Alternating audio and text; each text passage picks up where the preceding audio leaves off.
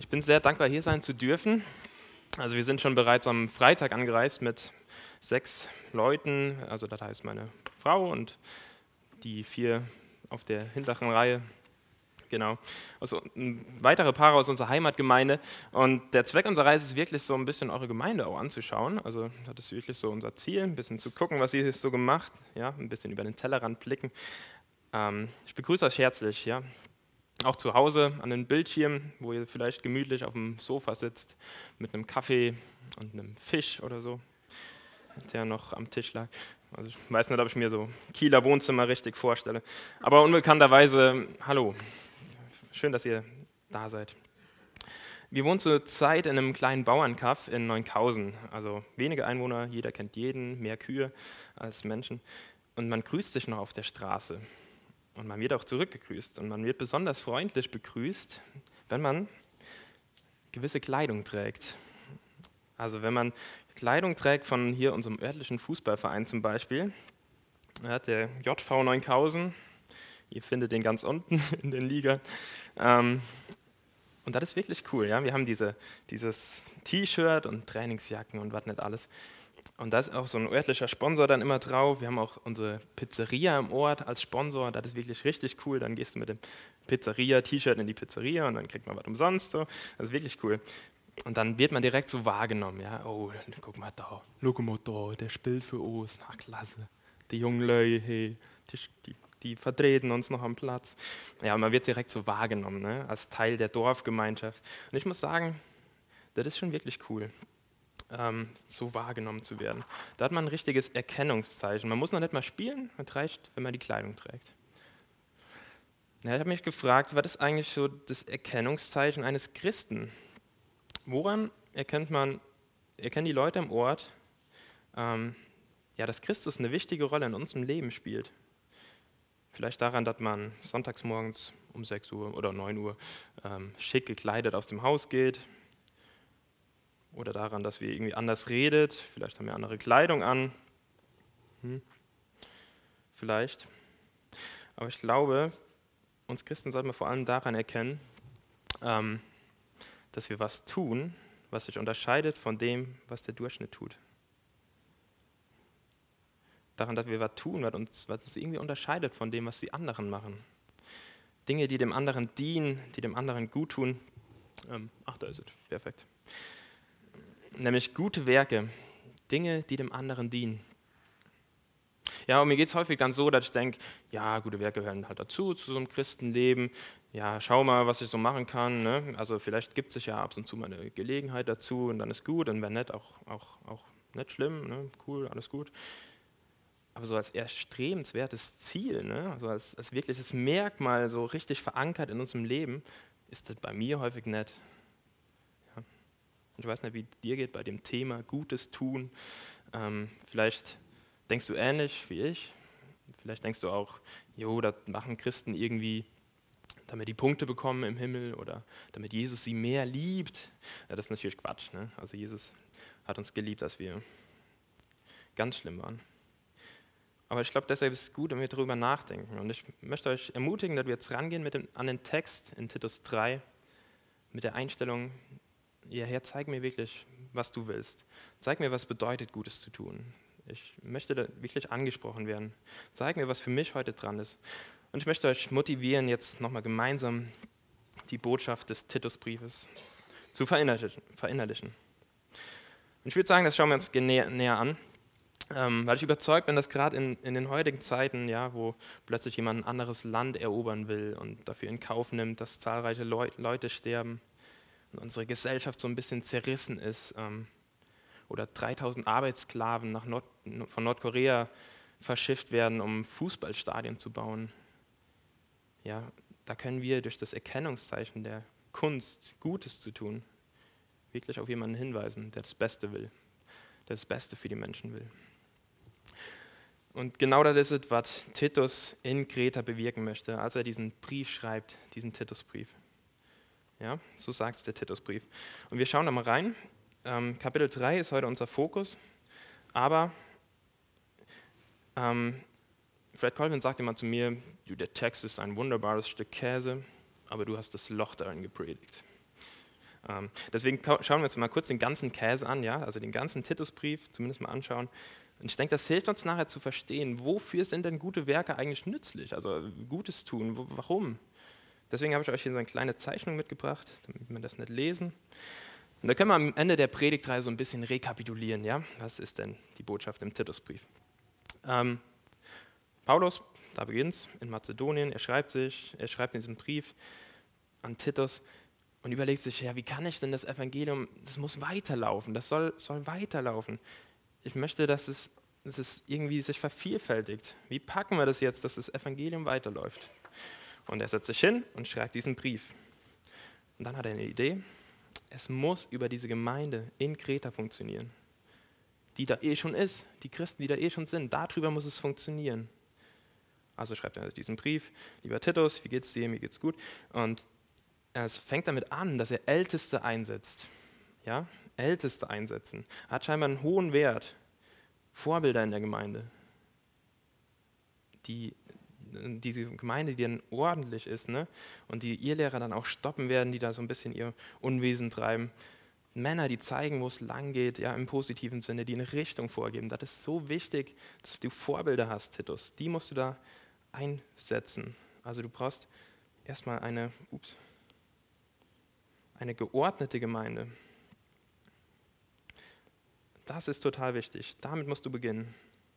Die Gemeinde ordnen. Ihr habt darüber gesprochen, ich glaube mit Andy. Ja, also ohne, ohne diese Vorbilder, ohne Ältesten, das ist natürlich Murks. Und was soll eigentlich in der, dieser Gemeinde gepredigt werden? Was ist denn so dieses, diese Kernbotschaft, Titus? Ja, die sollen ein gutes Leben führen. Sollen als familiäre Gemeinschaft zusammenleben, ja. Also Frauen, junge Frauen, ältere Frauen, Männer und alles. Das soll eine liebevolle Atmosphäre sein und darüber hinaus sollen die ihr Leben wirklich im Griff haben. Ne?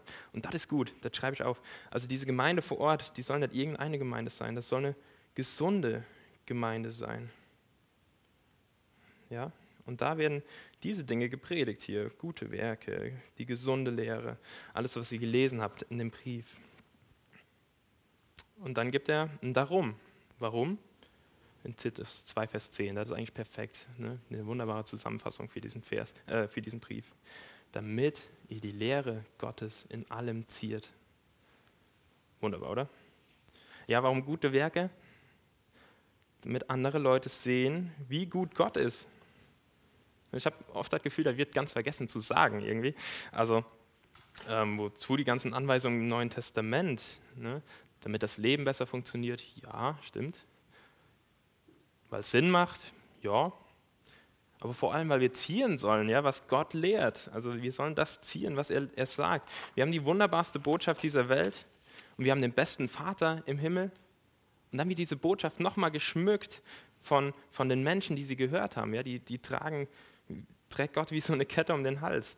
Und dann zeigen wir, die, wir, die Menschen, ey, nicht nur die Botschaft ist wunderbar, nicht nur der Vater ist wunderbar. Schau mal, auch die Christen leben einfach anders. Das ist ja der Wahnsinn. Das hat ja wirklich Auswirkungen. Das ist nicht irgendwie nur so eine Theorie oder so. Und da will ich auch mal was von hören. Ja? Also hier die Leute, ne, die leben so, wie es sein soll. Naja, und dann gibt es auch manche Christen, die sind leider gar nicht wie so ein Schmuck, die sind eher wie Stacheldraht oder so. Da denken sich alle, boah, lieber fernbleiben, lieber nett rangehen. Das gibt's auch. So wie die hier, dass andere denken, boah, Heuchler. Die sind ja wirklich lächerlich, hier diese Christen, die labern nur. Hat im Zeugnis der Christen nicht gut getan. Zu Alexander dem Großen soll man Soldat gebracht worden sein, der irgendwie durch sein Verhalten in Ungnade gefallen ist. Und dann ähm, hat Alexander der Große gefragt, wie heißt du? Der Soldat antwortete, Alexander, mein Herr. Dann hat Alexander der Große gesagt, entweder du änderst deinen Namen oder dein Verhalten. Nicht so, wir nennen uns Christen, nicht so, sondern so, als Zierde Gottes. Also wir haben eine gesunde Gemeinde, eine gesunde Gemeinde und die geht natürlich raus, die geht natürlich raus aus Kreta ne? und die praktiziert Gutes, die Kunst, Gutes zu tun. Das ist nicht nur im Gebäude irgendwie ein Haufen, der in sich rein äh, alles redet, sondern die geht raus. Es ist eine praktizierende Gemeinde, die, die geht in Staat und Gesellschaft und ist da aktiv. Also nicht abgeschotten zu allen hin. In der Gesellschaft, ja, habt ihr gelesen, mit Faulensern und Lügnern und, und komischen Menschen, bösen Neid. Das sind dann auf einmal gesunde Familien, ja, die ihre Ehe gut führen, die anderen weiterhelfen können in ihren Nöten. Gut erzogene Kinder in stabilen Umfeldern. Und gerade da, in Kreta, ne? gerade da tut es so gut. Stell dir vor, du lebst in Kreta und wurdest gerade irgendwie geprellt von deinem Schwager und dein Onkel hat dir 40.000 Euro abgezogen und will sie dir wiedergeben, aber ist irgendwie weg und, und du lebst in so einem Umfeld, wo alles irgendwie auf Lügen basiert. Und dann kommt das Evangelium und dann ändert sich da plötzlich was. Und dann kannst du dich plötzlich auf diese Christen verlassen und die können einander vergeben, wenn die sich streiten. Und die versprechen dir Dinge und halten sie. Boah, das ist wunderbar, oder? Das hat einen Effekt. Und es wirkt heute noch genauso. Nigel Lee hat mal gesagt, dass unsere Gesellschaft ist wie die Themse, ja, so dreckig und schmutzig. Und da muss ein bisschen frisches Wasser rein, ein bisschen sauberes Wasser. Und die Menschen in Kreta, die staunen dann, ne? Die staunen dann über hier, boah, wer ist Jesus? Oh, wie anders. Toll, klasse, voll gut, so ist Gott. Und das steht nicht im Titusbrief, oh, dann bauen die eine Gemeinde. Gehen wir davon aus. Also die Gemeinde als Ausgangspunkt für die Verbreitung des Evangeliums des Rettergottes. Nicht durch Anpassung oder Absonderung, sondern durch gute Werke und einen gesunden Glauben. Das ist die Missionsstrategie Paulus. Also warum gute Werke? Ich, ähm, ich schreibe es in diese wunderbare Zeichnung mal hier hin. Ähm, weil wir die, damit die Lehre Gottes zieren. Die Lehre Gottes. Deswegen seid ihr hier in Kiel, deswegen sind wir in Emmertshausen und deswegen waren die Greta damals da. Die Lehre Gottes in allem zieren. Das ist Titusbrief jetzt in einer Nutshell, also in Kleinform. Ich hoffe, das war irgendwie hilfreich, aber das hilft uns echt dabei zu verstehen, warum tun wir, sollen wir das tun? Warum sollen wir das tun? Ja, um eine Lehre, äh, Zierde der Lehre Gottes zu sein. Paulus Missionsstrategie. Und dann steigen wir ein in unseren heutigen Text in Titus 3, 1 bis 7. Ähm, und wir lesen mal die Verse 1 und 2.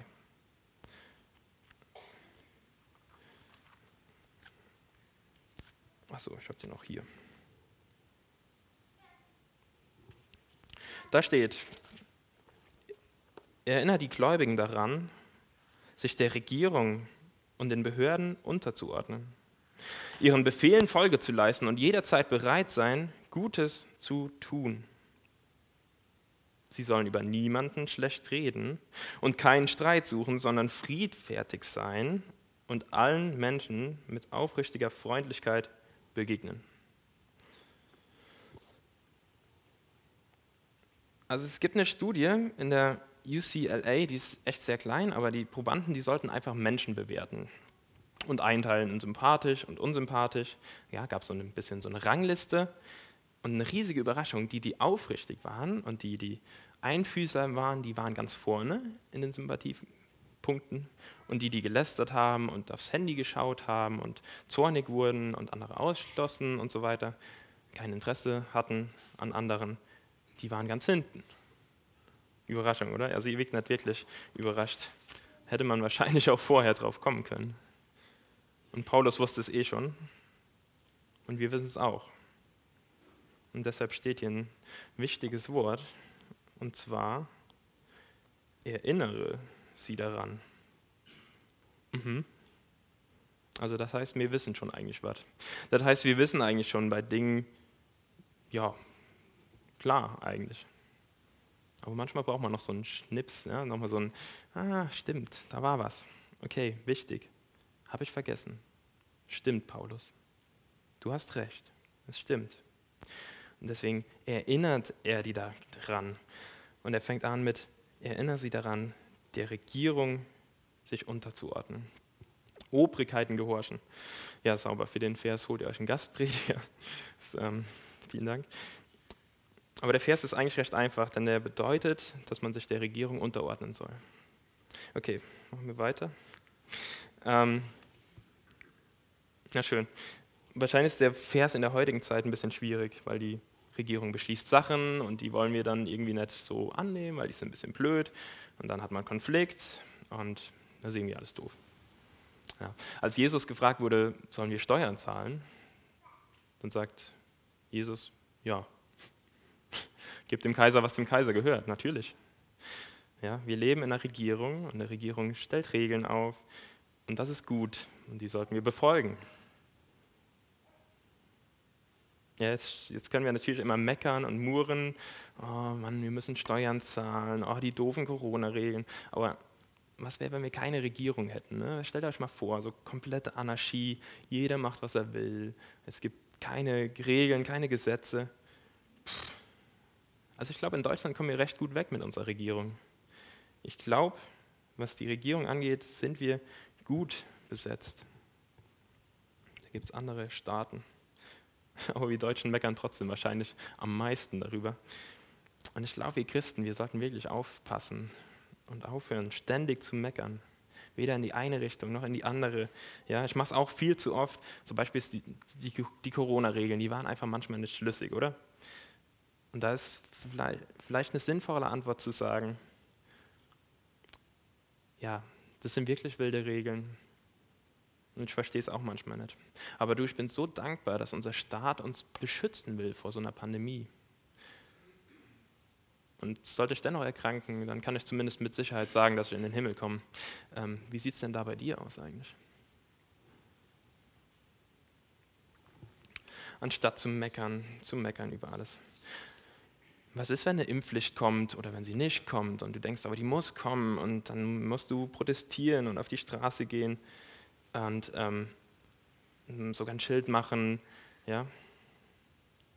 Also ich, ich denke, wir haben wichtigere Aufgaben, brennendere Themen, als, äh, mit denen wir uns beschäftigen sollen, als jetzt auf jede Demo zu laufen. Heißt das, wir dürfen nicht protestieren?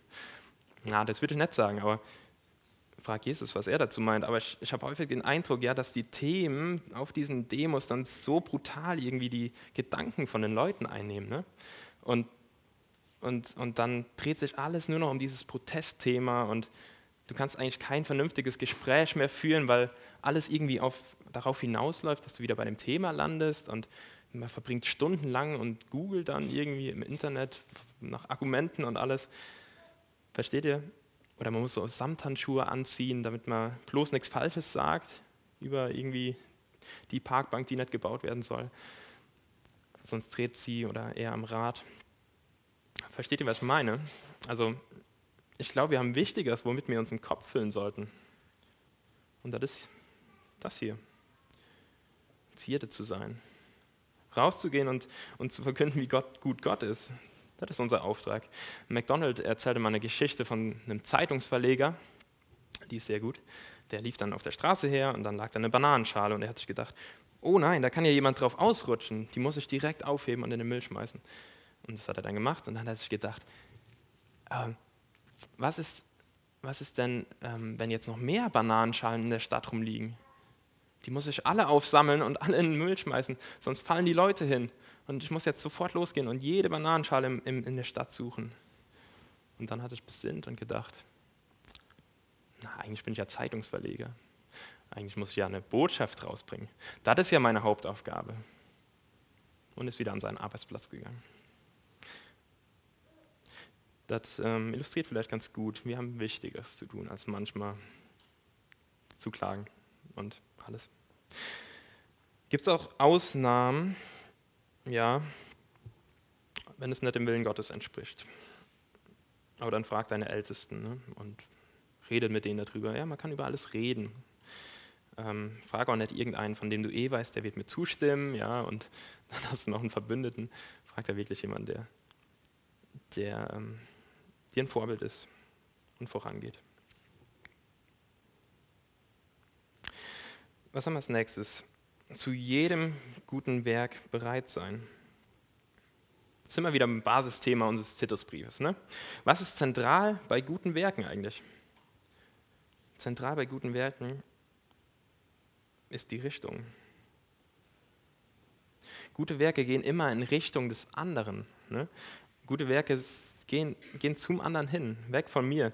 Und da liegt wahrscheinlich der Knackpunkt, ne? dass wir wahrscheinlich dabei schlechter wegkommen. Weil plötzlich geht es gar nicht mehr um uns, sondern irgendwie man muss was weggeben. Also das ist, glaube ich, echt ein Knackpunkt in unserer Gesellschaft. Und ich werde euch auch sagen, warum. Ähm, wenn ich die Gesellschaft heute so betrachte, da gibt es so einen Begriff aus den 70ern, Generation Me. Ja, Generation Me. Und der passt eigentlich heute noch genauso wie damals.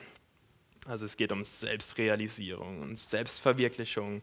Ich brauche ganz viel Me-Time und ich muss gesünder werden, ich muss fitter werden, ich muss erfolgreicher werden und besser aussehen und alles. Also es geht immer um mich, um mich, um mich. Ich muss mir selbst was Gutes tun, ne? kennt ihr? Und natürlich findet sich bei all dem, was man für sich selbst tut, gar keine Zeit mehr, irgendwas für andere zu tun, weil man so beschäftigt ist, sich selbst was Gutes zu tun. Und ich glaube, da müssen wir ein bisschen lernen, sich selbst zurückzustellen, ja, auch mal zu sagen, okay, dieser Abend gehört jetzt nicht mir und meinen so wichtigen Aufgaben oder meinen Freizeitbeschäftigungen. Dieser Abend, der ist frei. Und dann überlege ich mir, wen werde ich anrufen, wen werde ich fragen, ob er Hilfe braucht. Wen werde ich besuchen? Wir durften letzte Woche in Lissabon so einen Städtetrip machen. Da ist so eine winzige kleine Straßenbahn und die fährt an ganz vielen Gässchen vorbei und die ist wirklich schön. Aber da gab es nie einen Sitzplatz. Also wir konnten also nie rausschauen, Caro und ich, immer wenn wir damit gefahren sind. Und einmal standen ein Pärchen auf und ging raus und der Sitzplatz wurde frei und wir natürlich, ja, direkt hingesprintet und haben uns gesetzt und uns gefreut. Juhu. Und dann 20 Sekunden später steigt ein altes italienisches Rentner-Ehepaar ein.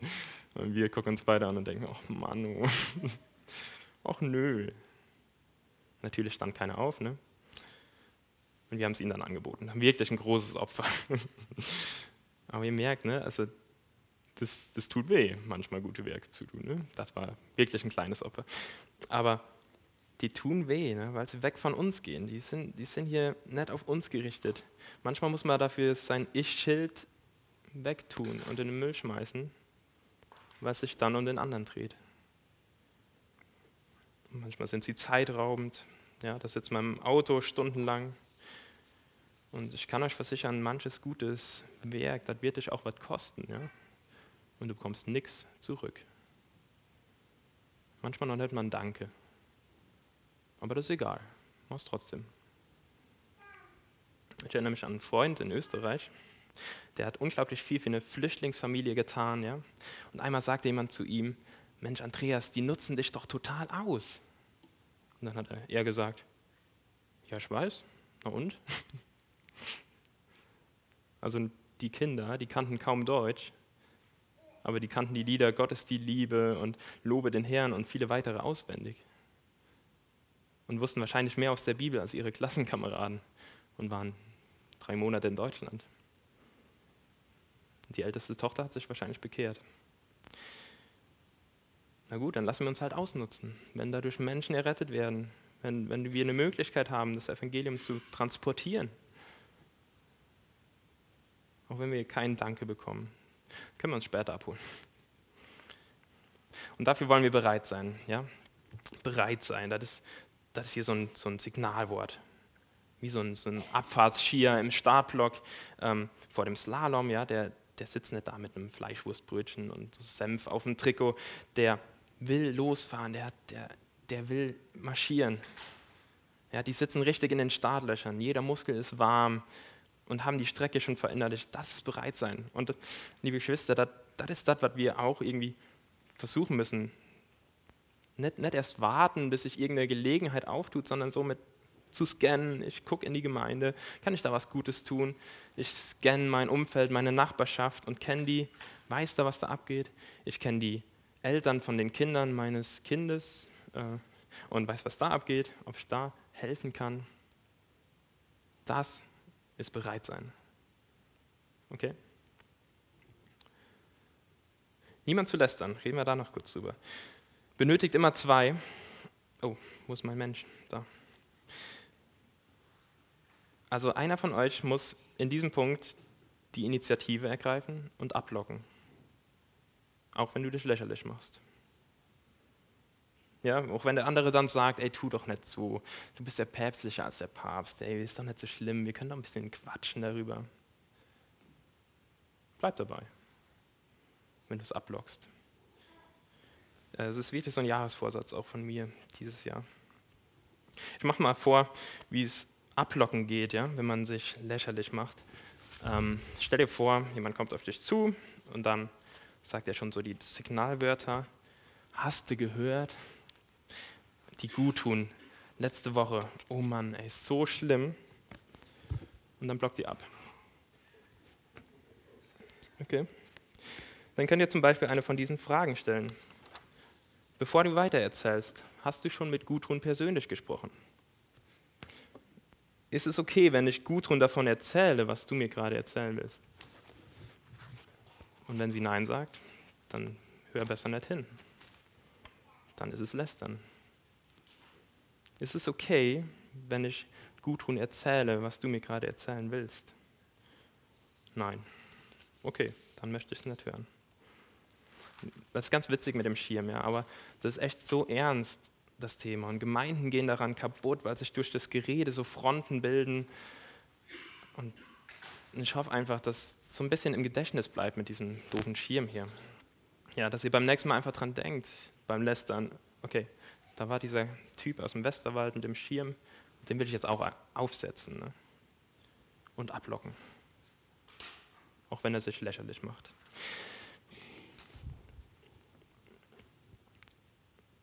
wir saßen mal in einem Wohnzimmer bei einem Bruder, beim Fred Colvin auch.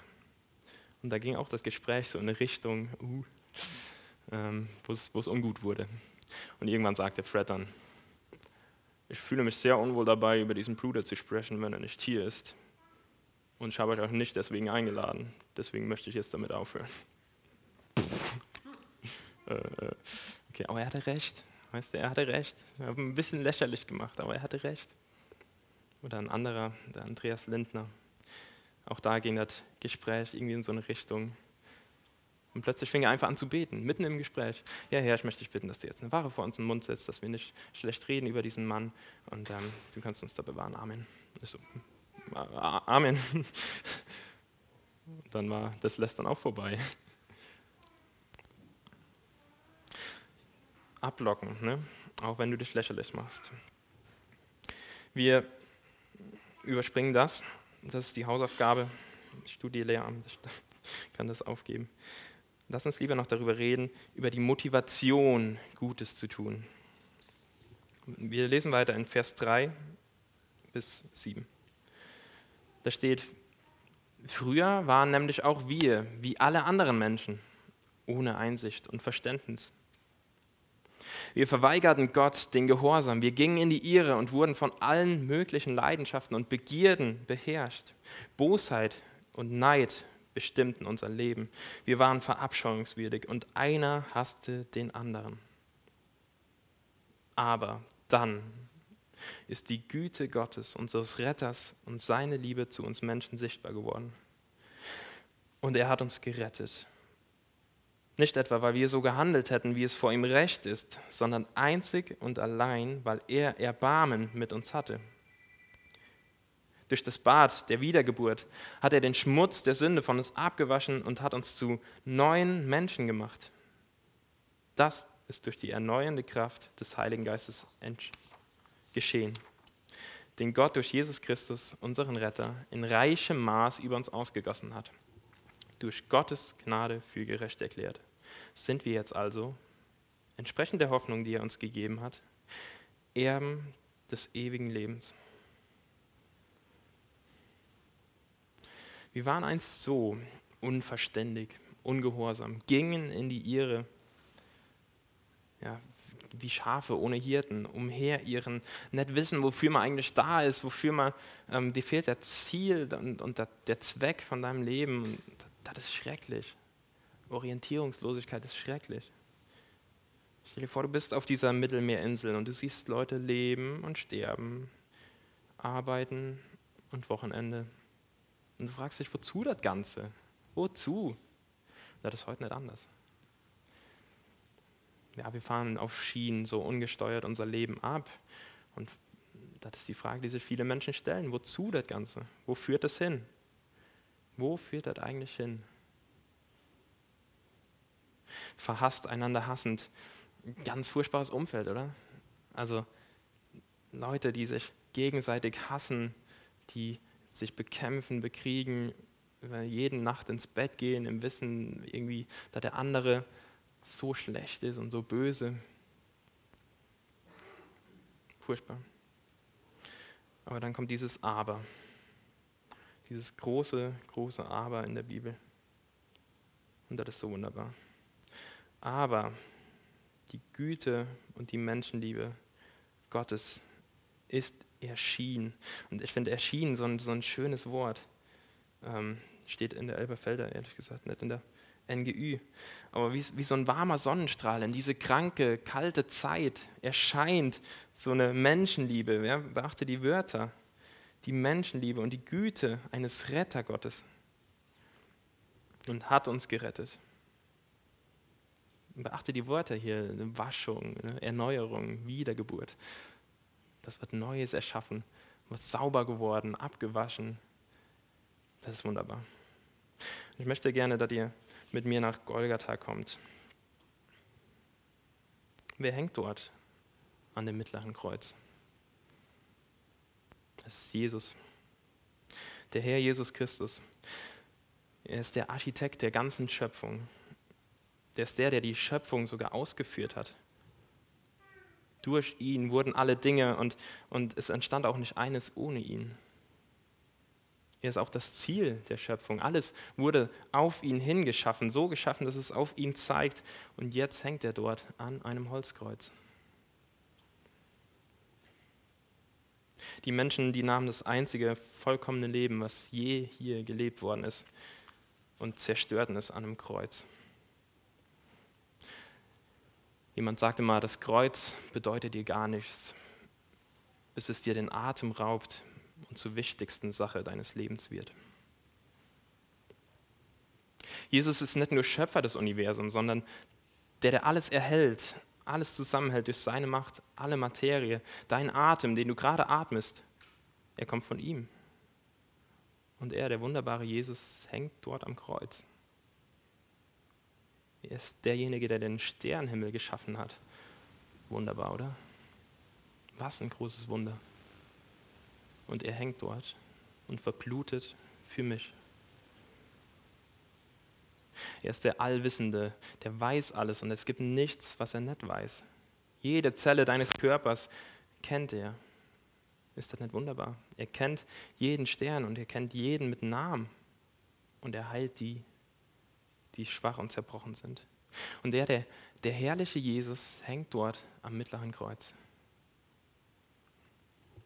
Das Kreuz bedeutet dir wirklich nichts, bis es dir den Atem raubt und zur wichtigsten Sache deines Lebens wird. Er ist es, der alles geschaffen hat durch sein Wort. Er sprach ein Wort und es war da. Und jetzt sind seine Hände und Füße gehalten durch Nägel. Er ist der wunderbare Ratgeber, der Friedefürst, der allmächtige Gott, ewiger Herrscher. Warum hängt er da? Warum hängt er da? Das ist wirklich erstaunlich. Er hängt da wegen dir und mir. Weil egal wie viel Gutes wir noch tun wollten, ne, es hätte niemals gereicht, um mich zu retten. Er hängt da wegen dir und mir. Ich frage mich manchmal, was er in mir sah, dass er da hing. Das, was auf Golgatha geschah, das benötigt eine Antwort von uns. Ja? Und wenn man sich das anschaut, was auf Golgatha geschah, dann, dann führt uns das dazu, uns Christus völlig hinzugeben. Und ich denke, es gibt drei Arten, wie wir auf diese Botschaft reagieren können.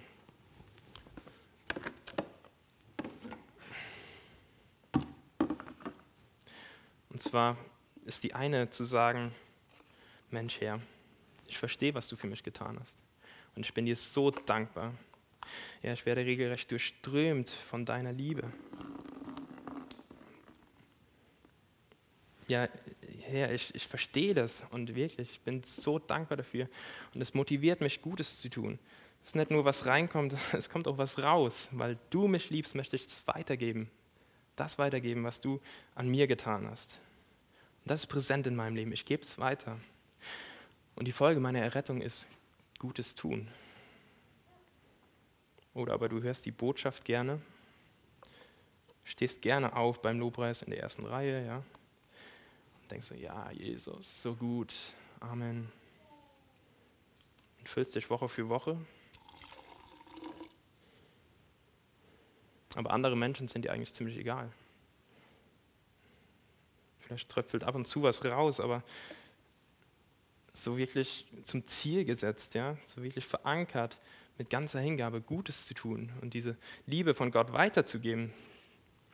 Nee, ist ja eher eine Privatsache, ist ja eher für mich. Jesus ist ja für mich gestorben. Und es kommt nichts raus. Oder aber, und ich glaube auch das kommt vor, du bist schon tyrannisiert von dem, was du schon kennst. Ja, ich habe hab euch gerade erzählt, dass der allerhöchste Gott an einem Holzkreuz gestorben ist. Keiner ist in Ohnmacht gefallen, keiner hat die Hände über dem Kopf zusammengeschlagen und ist rausgerannt. Es ist uns bekannt, ja. Wir kennen es schon. Wir sind schon gewohnt, dass Jesus irgendwie für die Sünder starb und, und ähm, das, ist, das berührt uns eigentlich gar nicht mehr, ja. Es hat keinen Aus Einfluss mehr. Wir sind es schon so gewohnt, wir kennen das. Und dann schüttelst du mit aller Kraft hier so unten ein paar müde Tropfen raus und das ist irgendwie einfach nur anstrengend, ja, und es kommt doch nicht wirklich was. Und wenn was kommt, dann, dann irgendwie nur aus eigener Kraft. Und es kehrt so irgendwie so einen Modus ein. Ja, man muss halt. Muss halt. Ich bin halt in so einer Gemeinde und da gehört sich das. Da gehört sich das, sowas zu machen. Aber nein, das ist es nicht. Unser Antrieb ist das Wissen über Jesus das, was er für mich getan hat. Ja, das ist unser Antrieb. Was, was oben reinkommt, das, das läuft unten raus. Ne? Das lässt mich da tun. Das lässt mich gute Werke tun. Und das ist unsere Motivation. Es gibt Mythen aus Griechenland, in denen, in denen Menschen bereit sind, für Götzen und Götterbilder zu sterben. Aber ich kenne nur eine Geschichte, in der ein Gott bereit ist, für sein Volk zu sterben. Dieses Wissen befähigt dich, Gutes zu tun. Und ich denke, das ist wunderbar. Und auf diese Botschaft ist Verlass, Vers 8. Und ich möchte, dass du die Wahrheit dieser Aussagen mit allem Nachdruck bezeugst, damit die, die zum Glauben an Gott gekommen sind, sich zum Ziel setzen, mit ganzer Hingabe Gutes zu tun. Ja, sich nach dieser Botschaft zu richten, ist gut und für jedermann zum Nutzen. Und ich möchte dich fragen zum Abschluss, wo ist der Stopfen? Gibt es bei dir einen?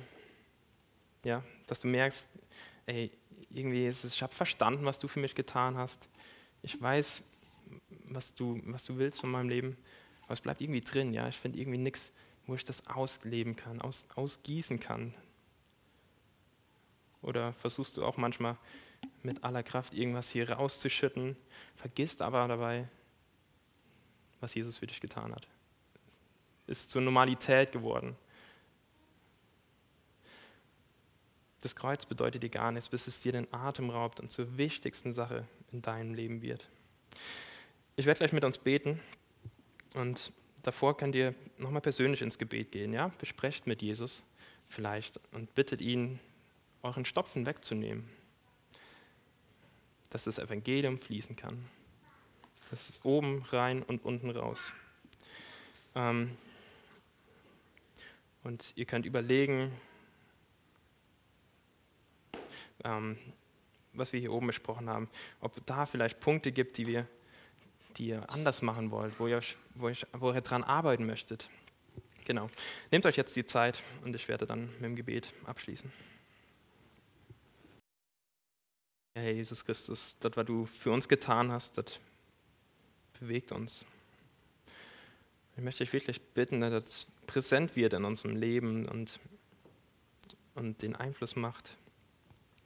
Ich möchte dich bitten, dass das unsere Motivation ist, Gutes zu tun, weil du für uns starbst, weil du am, am Kreuz für uns gelitten hast. Deswegen wollen wir deine Liebe raustragen. Deswegen wollen wir diese Zierde sein, wie wir gelesen haben. Und Kiel oder Emmertshausen oder Daden oder was auch immer erreichen mit deinem Evangelium. Weil du gut bist, wollen wir es raustragen. Und ich möchte dich bitten, dass du jeden segnest hier bei den Gedanken, die er sich macht. Und ich möchte dich bitten, dass ja, wir diese Stopfen wegnehmen können, egal auf welcher Seite, dass wir durchdringt werden von deiner guten Botschaft. Herr, du bist wunderbar und wir beten dich an. Amen.